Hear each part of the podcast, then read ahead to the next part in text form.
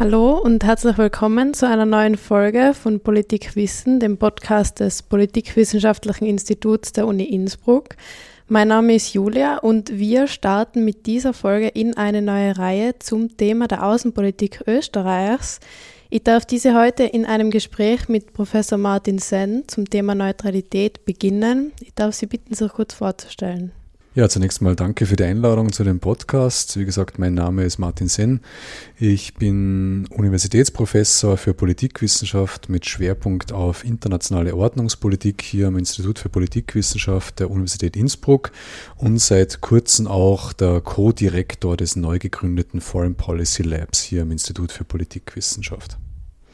Vielen Dank. Wie schon gesagt, geht es heute ums Thema Neutralität. Das ist ja vor allem seit Ausbruch des Krieges in der Ukraine ein heiß diskutiertes Thema, auch in Österreich. Aber starten wir vielleicht ganz neutral mit einer allgemeinen Frage, was versteht man eigentlich unter Neutralität? Gibt es da im politischen und im politikwissenschaftlichen einen Unterschied bei dem Begriff? Die Neutralität, über die wir uns jetzt unterhalten, ist eine Neutralität in der Außenpolitik, in der Weltpolitik, ähm, die meint im Wesentlichen, dass ein Staat sich nicht in Kampfhandlungen zwischen anderen Staaten einmischen soll oder in Kriege zwischen anderen Staaten einmischen soll. Das heißt, er soll es weder direkt tun, beispielsweise durch das Entsenden von Truppen ähm, oder durch Waffenlieferungen oder auch nicht indirekt, beispielsweise durch die Stationierung von fremden Truppen auf seinem Territorium. Das meint im Wesentlichen die Neutralität, wenn wir uns mit internationaler Politik beschäftigen. Wie ist das jetzt im Fall von Österreich? Wie ist da die Neutralität entstanden oder wie hat die sich bei uns etabliert sozusagen?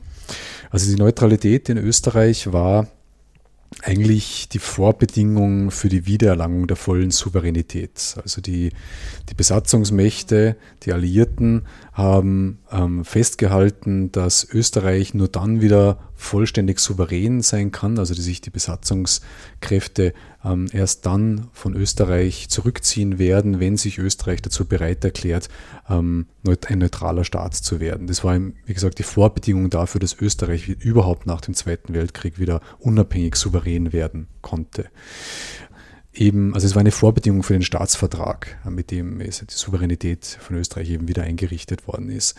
Ähm, die Neutralität wurde eben dann in einem ähm, Bundesverfassungsgesetz ähm, im Oktober 1955 verabschiedet und ist eben auch heute noch in, diese, in, diesen, in dieses Gesetz gegossen oder in Form von diesem Gesetz für Österreich verpflichtend. Wie passt es zusammen, dass ein Staat, der eigentlich sagt, er ist neutral, dann zum Beispiel trotzdem ein Bundesheer hat? Naja, das passt sehr gut zusammen, weil ähm, ein neutraler Staat auch die Pflicht hat, seine Neutralität zu verteidigen. Also ein neutraler Staat muss Anstrengungen unternehmen, ähm, sich äh, im, im Fall, dass andere Staaten versuchen, seine Neutralität zu verletzen, sich zur Wehr zu setzen. Das heißt, das ist diese, diese das, dieses Konzept auch der bewaffneten Neutralität, wie sie auch die Schweiz beispielsweise praktiziert. Und dementsprechend passt es sehr gut zusammen, weil wenn man neutral sein möchte, dann muss man diese Neutralität auch beschützen und Österreich muss das eben auch tun ähm, durch die Streitkräfte.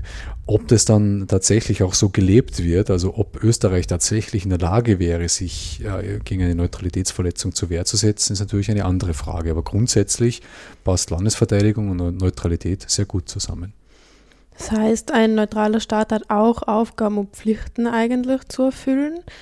Ähm, was zählt dann noch dazu, außer diese Neutralität zu verteidigen?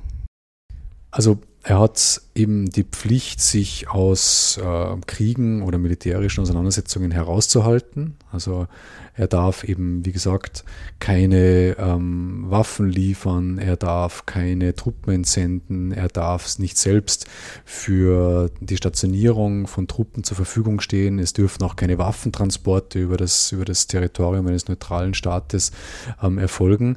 Ähm, er, er, er, muss sich auch militärisch äh, oder er muss sich auch verteidigen können, also seine Neutralität schützen können. Das sind so im Wesentlichen die, die, die, Kern, die Kernpflichten eines, eines neutralen Staates. Gibt es auch verschiedene Arten von Neutralität, dass der Staat sagt, er macht das eine und macht das andere nicht? Genau. Ähm, und da sind wir auch schon im, eigentlich angelangt bei der Neutralität Österreichs, wie sie Österreich tatsächlich lebt. Ähm, also man kann im Endeffekt unterscheiden eine umfassendere Form oder eine umfassende Form der Neutralität von einer eingeschränkteren oder differenziellen Neutralität, wie sie auch genannt wird. Konkretes Beispiel, ähm, Österreich hat sich ähm, entschlossen, der Europäischen Union beizutreten und hat äh, dementsprechend gesagt, dass sich Österreich an Maßnahmen im Rahmen der gemeinsamen Außen- und Sicherheitspolitik ähm, beteiligen wird. Dementsprechend hat der Gesetzgeber ein Gesetz eingeführt in der österreichischen Rechtsordnung, das ist der Artikel 23j des Bundesverfassungsgesetzes, wo eben gesagt wird, dass sich Österreich an der gemeinsamen Außen- und Sicherheitspolitik beteiligt, an einer ganzen Palette an Maßnahmen, inklusive auch ähm, wenn es nötig sein sollte, ähm, der militärischen Gewaltanwendung. Das kann Österreich machen, wenn es möchte. Dementsprechend kann man sagen, dass für den Bereich der gemeinsamen Außen- und Sicherheitspolitik die Neutralität eigentlich aufgehoben ist von Österreich. Also wir sprechen hier nicht mehr von einer umfassenden Neutralität, sondern von einer differenziellen oder teilweise aufgehobenen Neutralität. Die Schweiz im Gegensatz dazu hat sehr lange eine umfassende Form der Neutralität praktiziert. Das heißt, sie war weder Mitglied der Vereinten Nationen, was Österreich sehr früh geworden ist, schon 1955, und natürlich auch nicht Mitglied ähm, oder Mitgliedstaat der Europäischen Union. Also die Schweiz hat sehr lange eine umfassende Form der Neutralität praktiziert. Ist es auch möglich, dass die Neutralität komplett aufgehoben wird? Oder dass man sagt, unter bestimmten Umständen pausiert man die Neutralität unter Anführungszeichen und führt sie dann wieder ein? Pausieren halte ich für sehr schwierig. Also aufheben ist prinzipiell möglich. Ähm, es bräuchte für eine Abschaffung oder Aufhebung der Neutralität eine Zweidrittelmehrheit im, ähm, im Nationalrat. Es wäre wahrscheinlich auch nötig, ähm, das Volk zu befragen. Ähm, jetzt nicht aus rechtlichen Erwägungen, aber aus politischen Erwägungen wäre es wahrscheinlich politisch klug, das zu tun oder angebracht, das zu tun. Aber äh, wie gesagt, es bleibt der Umstand, dass es einfach zur Aufhebung der Neutralität in Österreich nur eine Zweidrittelmehrheit braucht, streng genommen. Und flankierend dazu eine Befragung des Volkes. Ähm, ob das realistisch ist, ist eine andere Frage. Also in Österreich haben wir es derzeit mit einer Situation zu tun, wo die Bevölkerung nach wie vor noch sehr stark und tendenziell scheinbar steigend hinter der Neutralität steht. Also sehr, sehr hohe Zustimmungswerte zur Neutralität. Ähm, das heißt, es ist auch für die politischen Parteien sehr schwierig, sich da zu bewegen, weil die Parteien natürlich auch Angst davor haben, dass sie bei der nächsten Wahl dann entsprechend abgestraft werden, wenn sie die Neutralität angreifen. Also der langen Rede kurzer Sinn, die Hürde im Nationalrat ist eine Zweidrittelmehrheit, aber die politische Hürde ist äh, eine sehr, sehr viel höhere. Ist dann die Neutralität aber was, was in Österreich eigentlich ein sehr politisiertes Thema ist mittlerweile? Ich würde nicht so weit gehen zu sagen, dass es sehr politisiert ist. Also ich habe in diesem ähm, Handbuch zur Außenpolitik Österreichs in meinem Kapitel zur Neutralität ähm, argumentiert, dass wir es in Österreich mit einer differenziellen, also eingeschränkten und gleichzeitig depolitisierten Neutralität zu tun haben. Also dass ab circa Mitte der 2000er Jahre ähm, es im Endeffekt zu keiner wirklichen Debatte mehr gekommen ist über das Wesen und den Wert der österreichischen Neutralität. Das hat sich jetzt natürlich nach der Ukraine, also nach dem Angriff Russlands gegen die Ukraine ähm, ein wenig geändert.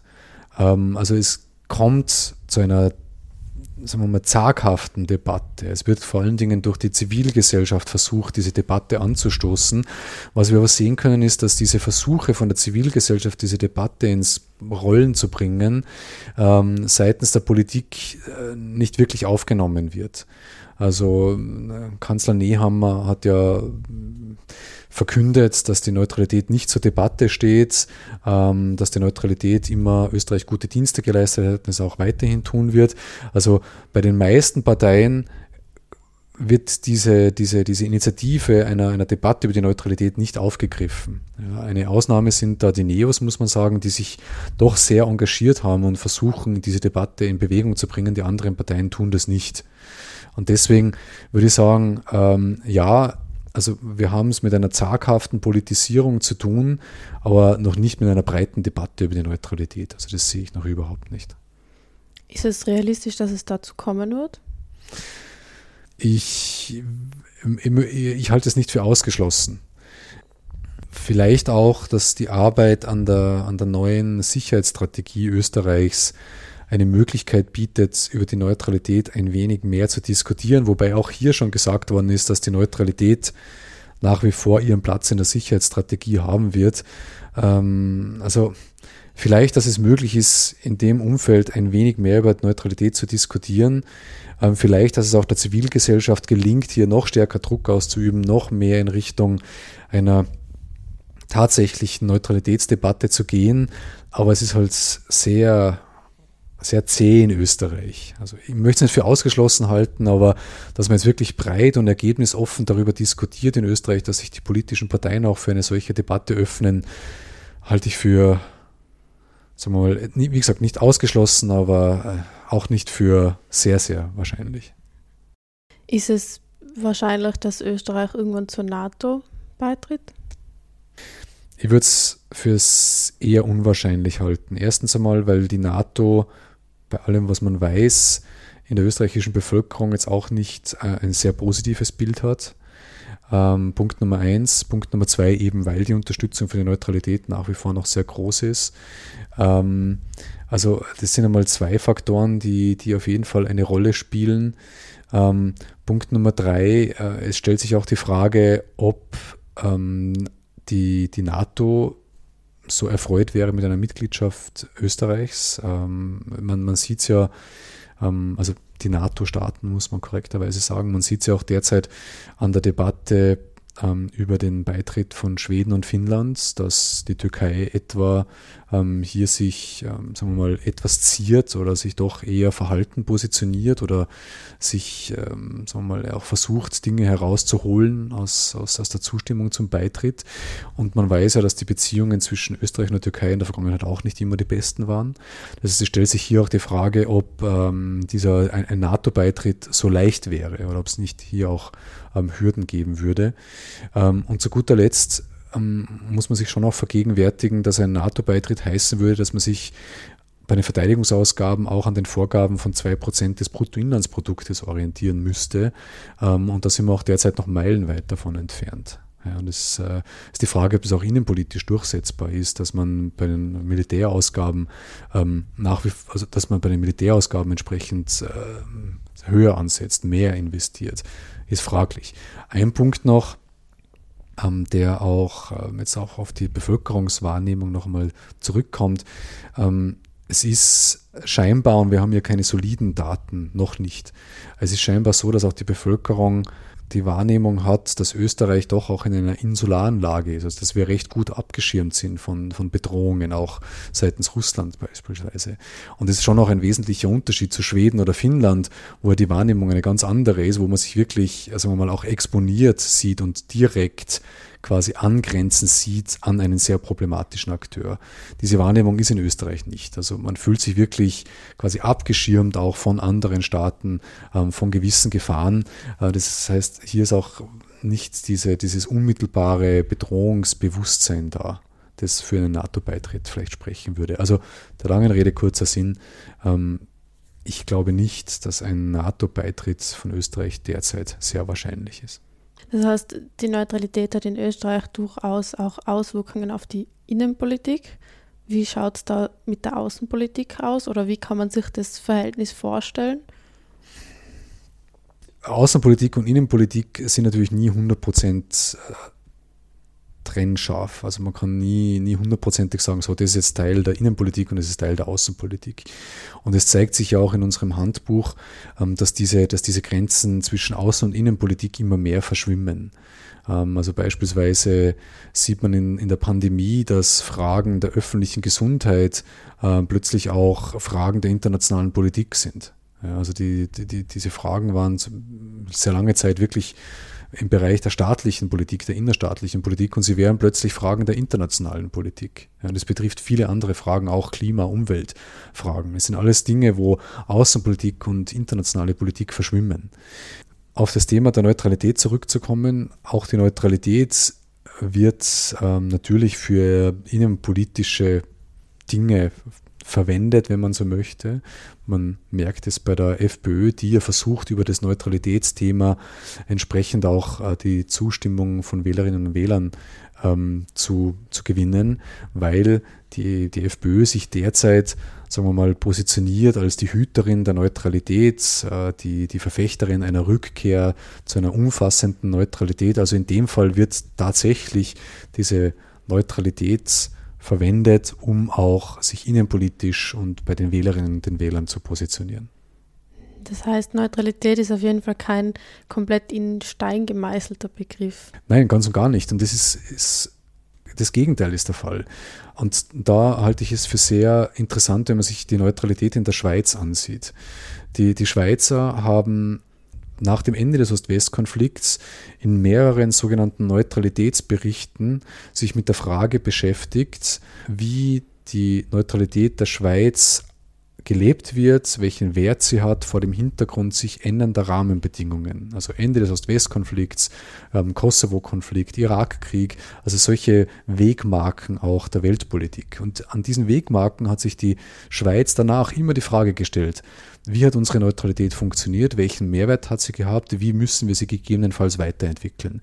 Das heißt, die, die Schweiz hat auch geschrieben in diesen Neutralitätsberichten, dass die Neutralität niemals in Stein gemeißelt ist, sondern dass sie sich immer anpassen muss an sich ändernde Rahmenbedingungen. Und das ist aus meiner Sicht ja genau das Problem in Österreich. In Österreich wurde die Neutralität rechtlich zwar von einer, also immer stärker eingeschränkt wie ich es vorher erklärt habe. Also vor allen Dingen durch den Beitritt zur Europäischen Union. Das heißt, sie wurde eingeschränkt, aber es wurde gleichzeitig nie intensiv darüber diskutiert, was jetzt der Mehrwert dieser Neutralität ist. Also wie, wie hilft sie uns jetzt unter geänderten Rahmenbedingungen? Die Neutralität, wie wir es ja vorher schon besprochen haben, ist ja eingerichtet worden im Jahr 1955. Das heißt im Ost-West-Konflikt. Und die Rahmenbedingungen für Österreich haben sich einfach fundamental geändert. Österreich ist nicht mehr exponiert geopolitisch. Wir haben jetzt eine insulare Lage. Wir sind Mitglied der Europäischen Union, also insulare Lage im Sinn von, wir sind umgeben von ähm, EU-Staaten, NATO-Staaten und der neutralen Schweiz. Wir sind nicht mehr geopolitisch exponiert. Wir sind Mitglied der Europäischen Union. Das heißt, die Rahmenbedingungen Österreichs in der Außenpolitik haben sich fundamental geändert. Und deswegen wäre es einfach wichtig, einmal zu sagen, okay, unter diesen geänderten Rahmenbedingungen, wie können wir die Neutralität nutzen? In welchen Bereichen?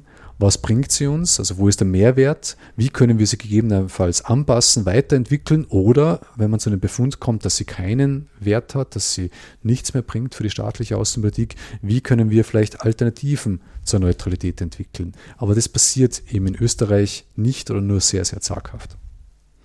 Das heißt, Neutralität hat einen politischen Aspekt, einen rechtlichen Aspekt und eigentlich auch einen moralischen, wenn ich das richtig verstanden habe.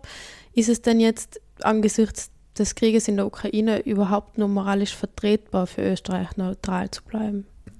Diese Frage nach der, nach der, nach der Moralität oder nach dem moralischen Gehalt von Neutralität ist, ist eine sehr, sehr schwierige. Ich möchte es mal versuchen, so zu beantworten. Österreich hat erstens verurteilt, dass Russland die Ukraine angegriffen hat. Das heißt, Österreich hat Klarstellung bezogen und hat gesagt, es handelt sich um einen Aggressionskrieg. Österreich hat zweitens die Ukraine im Rahmen seiner Möglichkeiten unterstützt. Also man darf auch nicht vergessen, dass Österreich schon ähm, in nennenswerten Ausmaß, Ausmaß ähm, humanitäre Hilfslieferungen ähm, an die Ukraine geschickt hat. Das heißt, Österreich hat auch nicht nichts getan. Also Österreich hat schon versucht, auch im Rahmen seiner Möglichkeiten hier entsprechend Hilfe zu leisten. Österreichs Handlungen sind natürlich schon Grenzen gesetzt, auch rechtliche Grenzen gesetzt. Also Österreich darf zum Beispiel keine Kriegsmittel exportieren. Das ist bei österreichischem Recht verboten. Ja. Also ich würde mal sagen, Österreich hat Stellung bezogen, hat diese Aggression verurteilt. Österreich hat im Rahmen seiner Möglichkeiten ähm, auch Unterstützung angeboten und Unterstützung geleistet. Aber Österreich hat eben aufgrund seiner noch immer eingerichteten Neutralität auch Grenzen ähm, für das, was es machen kann. Und das muss man zur Kenntnis nehmen. Man kann dann sagen, okay, dann lasst uns die Neutralität abschaffen, aber es ist eine andere Diskussion. Also im Rahmen der Möglichkeiten, die wir haben und die wir ausschöpfen können, haben wir uns schon engagiert. Okay, das heißt abschließend könnte man sagen, Neutralität ist auf jeden Fall flexibel gestaltbar. Sonst noch Abschlussworte. Ich würde aber Flexibilität nicht unbedingt als Nachteil sehen. Also wie gesagt, die, die Schweiz macht es ja so. Die sagen, okay, ist ein Instrument, das man anpassen muss an Rahmenbedingungen. Gleichzeitig aber darf man auch nicht den Fehler machen, dass man die Neutralität quasi so überdehnt und so flexibilisiert, dass sie bedeutungslos wird. Also es gibt für alles Grenzen. Aber genau das ist eben die, die Aufgabe auch einer Debatte, zu sagen, an welchem Punkt ist diese, diese Beschränkung der Neutralität ähm, einfach so invasiv, dass die Neutralität einfach keinen Sinn mehr macht. Haben wir diesen Punkt vielleicht schon überschritten? Also genau diese Fragen gilt es zu klären. Und ich darf da vielleicht dann auch schon vorausschauend etwas, ähm, etwas ankündigen. Wir werden im Rahmen des Foreign Policy Labs eine Veranstaltung haben am Ende September, wo wir Expertinnen und Experten ähm, zusammenbringen werden, ähm, um eben über die Neutralität zu diskutieren. Ähm, die Veranstaltung wird heißen Zustand und Zukunft der österreichischen Neutralität. Und genau bei, bei, bei, dieser Veranstaltung werden wir eben genau solche Fragen auch erörtern. Also wo stehen wir mit der Neutralität? Welchen, ähm, also was ist das Wesen der österreichischen Neutralität derzeit? Ähm, welchen Mehrwert hat die Neutralität ähm, für unsere Identität, für unsere staatliche Außenpolitik? Ähm, wie können wir sie gegebenenfalls weiterentwickeln? Oder wenn wir zu dem Befund kommen, der Mehrwert ist nicht gegeben, wie kann man vielleicht ähm, Alternativen zur Neutralität andenken und auch entsprechend umsetzen? Sehr schön. Dann darf ich mich bedanken für das spannende Gespräch und das Einblick ins Thema. Dankeschön.